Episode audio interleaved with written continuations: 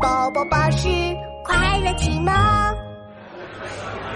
速降速降啊！红警长和小鸡墩墩的记者会正式开始。啊我先，我先，我先。请问小鸡墩墩和猴子警长一起探案好玩吗？啊，太好玩了！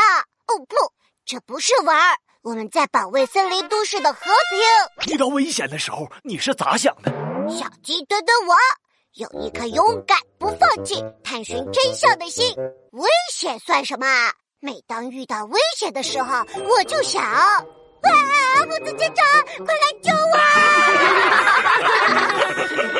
请问猴子警长，第二季就这么结束了吗？是的，《猴子警长》第二季圆满结束了，感谢听众朋友们一直以来不断的支持与喜爱。不行不行，破坏者联盟还有那么多坏蛋没有抓起来呢。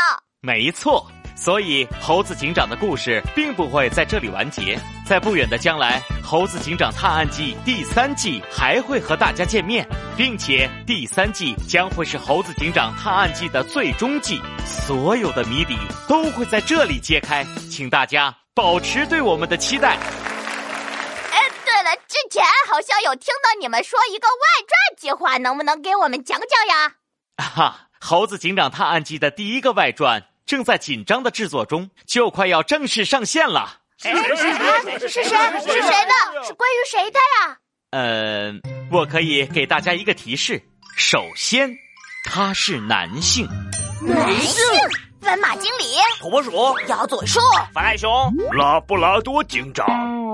那是另一个系列。啊，男性，我符合呀！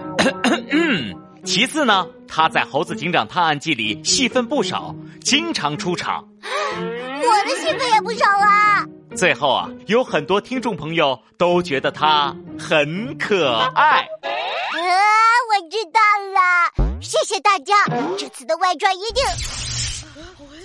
嗯，怎么停电了？